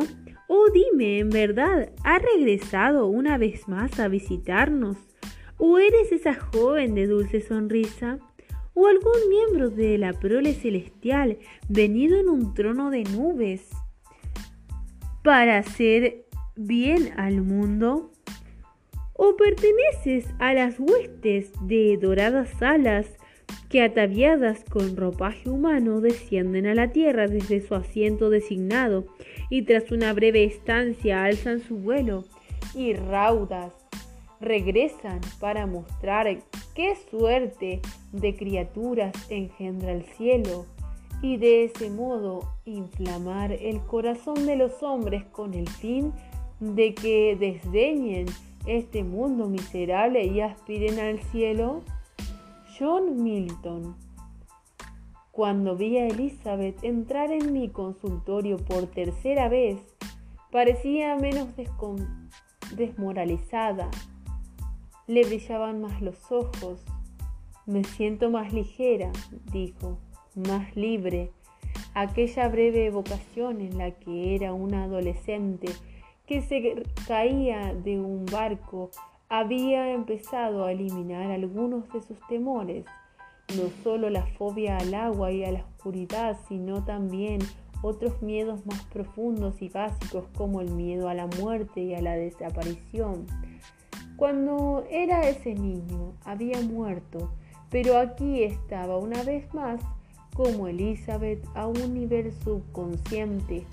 Su angustia parecía atenuarse porque sabía que había vivido en otro tiempo y que vivía otra vez, que la muerte no era el final, y si ella podía volver a nacer con renovadas fuerzas en un cuerpo nuevo, sus seres queridos también podían hacerla todos renacemos para enfrentarnos nuevamente a las alegrías y tristezas, a los triunfos y a las tragedias de la vida en la tierra. Elizabeth entró rápidamente en trance. En un par de minutos sus ojos titilaban bajo sus párpados cerrados hasta que empezó a visualizar un remoto panorama. La arena es hermosa, empezó a decir al recordar una vida como nativa americana, tal vez en la costa oeste de Florida. Es todo tan blanco, a veces de color rosa. La arena es tan fina, es como azúcar. Hizo una pausa y continuó. El sol se pone por detrás del océano. Por el, por el este veo unas, unas ciénagas inmensas, repletas de pájaros y animales. Hay muchas islas pequeñas entre los pantanos y el mar. El agua está llena de peces, pescamos en los ríos y en los mares que, que separan unas islas de otras. Volvió a hacer una pausa y prosiguió, estamos en paz, me siento muy feliz, mi familia es numerosa y creo que tengo muchos parientes en este poblado. Conozco muy bien las raíces, las plantas, las hierbas. Elaboro medicinas con plantas, sé cómo curar. En las culturas de los nativos americanos no estaba penalizado emplear pócimas curativas ni realizar ninguna otra práctica holista. Los curanderos eran respetados e incluso venerados y no se los consideraba brujos ni se les ahogaba o quemaba la hoguera. Regresó a aquella vida pasada, pero no emergieron recuerdos traumáticos. Su vida era placentera y dichosa. Murió de vieja rodeada de, del poblado entero. Mi muerte no ha provocado excesiva tristeza, observó, después de flotar por encima de su cuerpo marchito y observar la escena que se desarrollaba debajo. A pesar de todo, parece que está todo el pueblo en pleno. No se sintió en absoluto molesta por el hecho de que la gente del poblado no se afligiera por su muerte. Le tenían un enorme respeto y cariño a su cuerpo y a su alma. Lo único que faltaba era la tristeza. Nosotros no lloramos las muertes, porque sabemos que el espíritu es eterno. Si no ha finalizado su tarea, el espíritu regresa de nuevo en forma humana, explicó. A veces, examinando meticulosamente el cuerpo, se llega a descubrir la identidad del cuerpo anterior. dijo, y después de reflexionar en ello durante unos momentos, añadió, buscamos marcas de nacimiento en donde había cicatrices y también otras señales. Del mismo modo, tampoco celebramos los nacimientos, aunque es muy agradable volver a ver al espíritu otra vez. Continuó explicando y después hizo una pausa, tal vez para buscar las palabras con las que describir el concepto. Aunque la Tierra es muy bella y nos muestra constantemente la armonía y la interrelación que hay entre todas las cosas, lo cual es una lección magistral, la vida aquí es mucho más dura. Con el gran espíritu no existe la enfermedad, el dolor, la separación, no hay ambición, competencia, odio, miedo ni enemigos, solo paz y armonía. Por lo tanto, el espíritu pequeño, al regresar, no puede ser feliz después de haber abandonado ese paraíso. No obraríamos bien si hiciéramos celebraciones cuando el espíritu está congojado. Sería un acto muy egoísta e insensible, concluyó. Pero esto no significa que no demos la bienvenida al espíritu que regresa, añadió rápidamente. Es, importante que en un momento tan vulnerable como este, le demostremos nuestro amor y afecto. Una vez que explicó este fascinante concepto de la muerte sin tristeza y el nacimiento sin ceremonia, se quedó callada, descansando.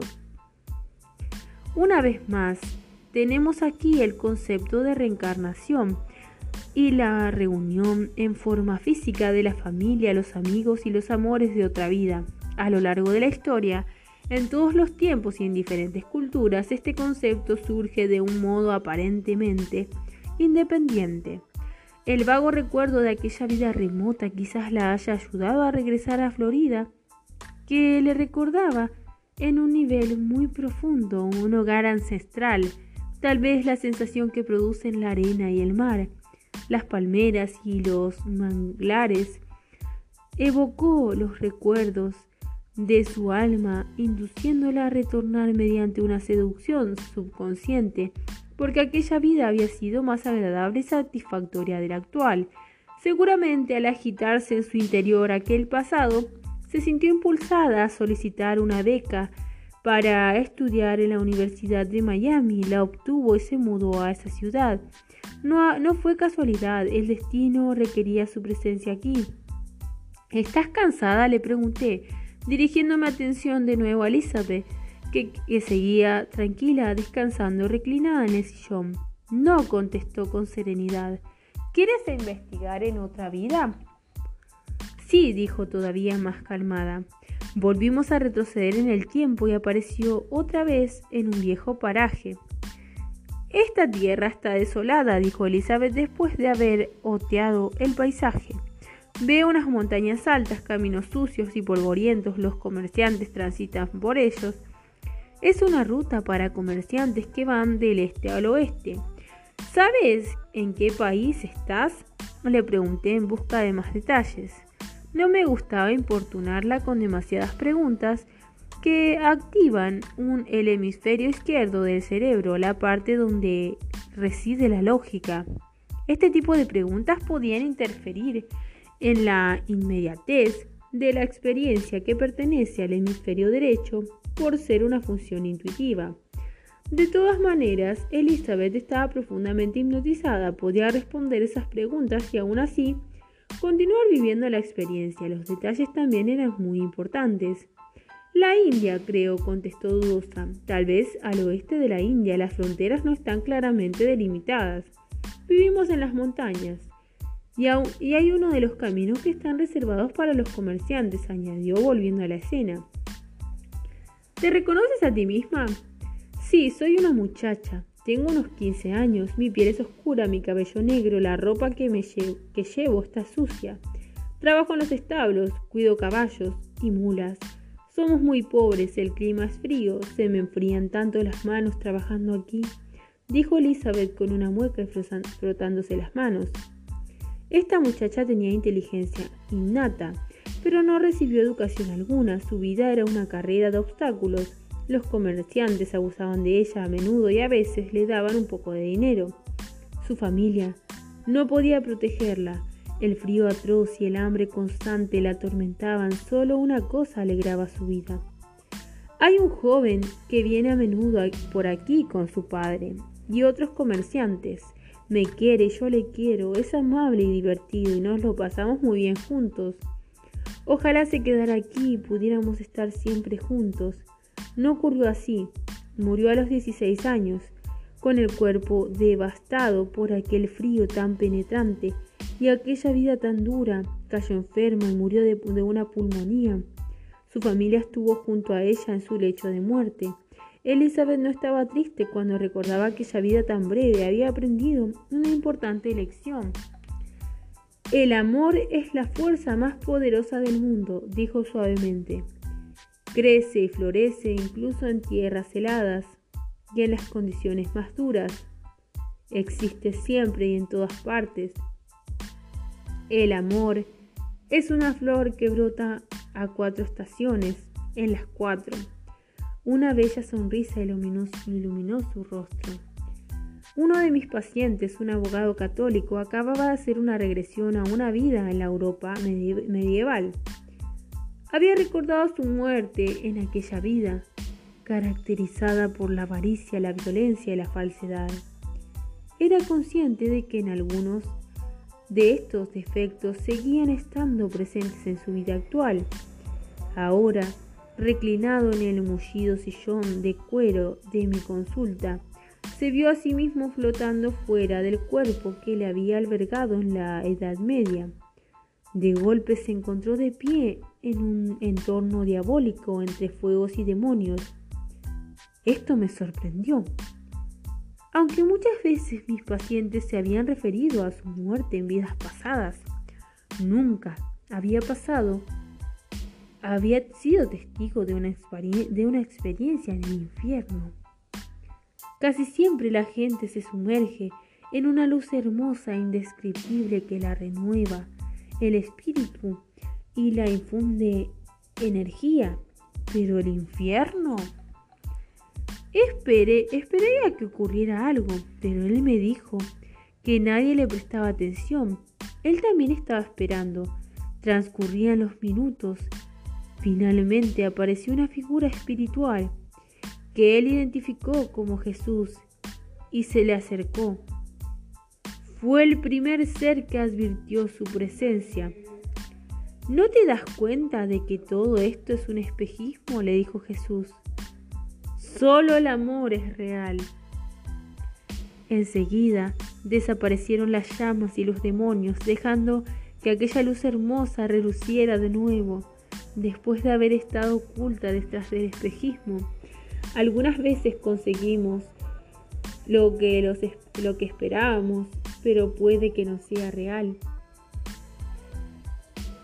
El secreto del mundo es que todas las cosas subsisten y no mueren.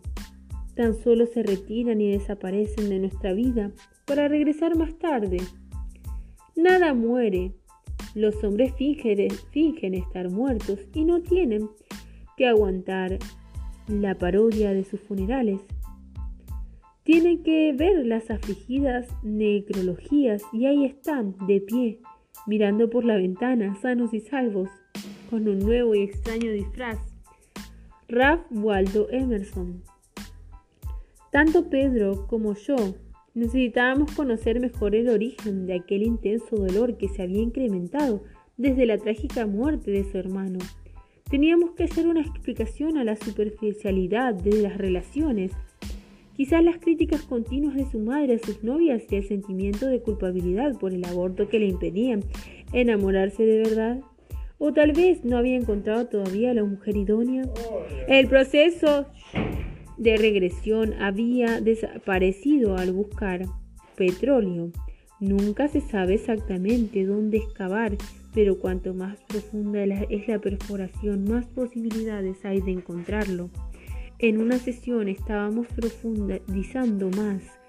Hacía muy poco tiempo que Pedro había empezado a recordar de vidas pasadas es frecuente que las primeras exploraciones se evoquen los momentos más traumáticos de vidas anteriores Una vez más esto volvió a ocurrir. Soy un soldado inglés, creo, dijo Pedro. Llegamos todos en un barco para tomar por asalto la fortaleza de los enemigos. Es enorme, con altos y gruesos muros. Han interceptado el puerto con unas rocas inmensas. Hemos de acceder por otro lugar. Pedro se cayó. La invasión se retrasaba. Sigue adelante en el tiempo, le sugerí. Intenta ver qué ocurre después. Le di palmadas en la frente para concentrar su atención y ayudarle a avanzar en el tiempo. Hemos podido acceder por las rocas y hemos entrado en la fortaleza, dijo resoplando y sudando. Hay unos pequeños túneles. Los atravesamos, pero no sabemos dónde nos dirigimos. Los túneles son estrechos y los techos bajos. Avanzamos agachados y en fila. Pedro empezó a sudar muchísimo, respiraba muy rápido y parecía alterado. Enfrente hay una pequeña puerta pequeña. La abrimos y entramos. Dios mío, exclamó súbitamente. Los españoles están al otro lado. Nos van matando a medida que entramos, uno por uno. Me han clavado una a la espalda. En una espada, dijo, dando un grito ahogado y llevándose una mano al cuello. Su respiración se aceleró todavía más. Se estaba quedando sin aire y las gotas de sudor deslizaban por su cara y le, le empapaban la camisa. De repente se quedó quieto, empezó a respirar con regularidad y se tranquilizó. Le pasé un pañuelo por la frente y el rostro para secarle poco a poco y dejó de transpirar. Flotó por encima, flotó, por encima de mi cuerpo, dijo. He dejado esta vida. Tantos cadáveres, tanta sangre, pero ahora floto por encima de ellos. Continuó flotando. En silencio durante unos minutos. Haz un repaso de esta vida, le indiqué. ¿Qué has aprendido? ¿Cuál es tu lección? Él consideró con especial estas preguntas desde una elevada perspectiva. He descubierto que la violencia refleja una profunda ignorancia. Mi muerte fue absurda. Fallecí lejos de mi hogar y de mis seres queridos. Por culpa de la codicia de los demás, los ingleses y los españoles se mataron los unos a los otros, estúpidamente en tierras lejanas a causa del oro. Le robaron y se lo robaron y se mataron por él. La codicia y la violencia acabó con sus vidas. Se habían olvidado del amor. Pedro se quedó en silencio. Dejé que descansara y asimilara aquellas extraordinarias lecciones. Yo también me puse a pensar en ellas. Con el paso de los siglos, desde esa muerte sin sentido de Pedro, en la fortaleza, lejos de su hogar inglés, el oro se ha transformado en dólares, libras, yenes y pesos, pero todavía nos matamos los unos a los otros por él. En realidad, esto ha ocurrido siempre a lo largo de la historia. Qué poco hemos aprendido con los siglos. ¿Cuánto más necesitamos sufrir antes de recordar de nuevo que el amor existe? Pedro, sentado en el sillón, empezó a mover la cabeza de un lado al otro, sonreía de placer de un modo espontáneo. Acababa de entrar en otra vida mucho más reciente. Tan pronto como empezó a recordar vidas pasadas, las experiencias que visualizó fueron especialmente vividas. ¿Qué te ocurre ahora? Soy una mujer, dijo. Soy bastante guapa. Tengo el pelo largo y rubio, los ojos azules y la piel muy blanca. Vestía muy elegante un traje. Era una prostituta muy cotizada en Alemania después de la Primera Guerra Mundial a pesar de que el país estaba abrumado por una aflicción galopante, los ricos disponían dinero para disfrutar de sus servicios. Pedro tenía dificultades para recordar el nombre de aquella elegante mujer. Magda, creo, dijo. Dejé, dejé que continuara, pues no debía desviar su atención de las imágenes que estaba evocando. El trabajo me va muy bien, dijo Magda con orgullo. Soy la confidente de políticos, altos cargos militares y hombres de negocios muy importantes. Conforme iba dando más detalles, su tono se volvía más arrogante. Están todos obsesionados por mi belleza y mi talento, añadió. Yo siempre sé lo que tengo que hacer. Pensé para mí, seguramente gracias a todas tus vidas como hombre. Luego empezó a susurrar. Ejerzo una inmensa influencia sobre todos ellos. Pudo hacerles cambiar de opinión. Harían cualquier cosa por mí, dijo orgullosa de su posición y su capacidad de dominar a aquellos hombres tan poderosos. Generalmente, sé más que ellos, continuó en un tono ligeramente compungido. Yo les doy lecciones de política. Le encantaba, le encantaban el poder y las intrigas políticas. Magda tenía una voz excelente y solía cantar en locales nocturnos muy refinados. Aprendió a manipular a los hombres, sin embargo su poder político era indirecto. Siempre tenía que ejercerlo por mediación de los hombres y se sentía frustrada por ello. En una vida futura, Pedro no iba a necesitar intermediarios. Un hombre joven estaba de pie, apartado del resto. Del resto. Él es más inteligente y formal que todos, dijo Magda. Tiene el pelo castaño y los ojos azules. Se apasiona con todo lo que hace. Nos pasamos largas horas hablando y creo que nos queremos. No reconoció a este hombre como alguien perteneciente a su vida actual. Pedro tenía ahora un aire triste. Vi cómo se formaba una lágrima en el ojo izquierdo. Lo dejé por otro hombre, uno mayor, más importante, más poderoso, que me quería solo para él. No seguí los impulsos de mi corazón. Cometí un grave error, le hice mucho daño, nunca me perdonó. No lo entiendo. No lo entendió. Magda optó por la seguridad y el poder en lugar de inclinarse por el amor. La verdadera fuerza y la seguridad. La verdadera fuente. Por lo visto, aquella decisión se convirtió en un punto crítico de su vida. Llegó a una encrucijada en su camino y una vez eligió ya no pudo volver atrás. Este hombre mayor perdió el poder cuando la política alemana se desplazó bruscamente hacia los nuevos y violentos partidos. Abandonó a Magna. Ella había perdido la pista de aquel hombre joven apasionado. Con el tiempo se empezó a deteriorar físicamente debido a una afección sexual crónica, probablemente la sífilis. Cayó en una fuerte depresión que no fue capaz de superar. Ve al final de esta vida le. Trata de ver lo que te ocurrió y quién está contigo. Estoy en un camastro de un hospital. En un hospital para pobres hay mucha gente enferma que gime, los más miserables de la tierra. Debemos estar en el infierno, dijo. ¿Puedes verte? Mi cuerpo es tan grotesco, contestó Marga. ¿Hay médicos y enfermeras contigo? Están por ahí, contestó con amargura. No me hacen caso no sienten pena por mí, no están de acuerdo con la vida que he llevado, con lo que he hecho. Y ahora me están castigando, añadió. Aquella vida llena de belleza, poder e intriga había pasado a ser patética. Flotó por encima de su cuerpo, libre por fin. Ahora estoy en paz, solo quiero descansar, dijo. Pedro se quedó en silencio. Continuamos revisando aquella vida en una ocasión.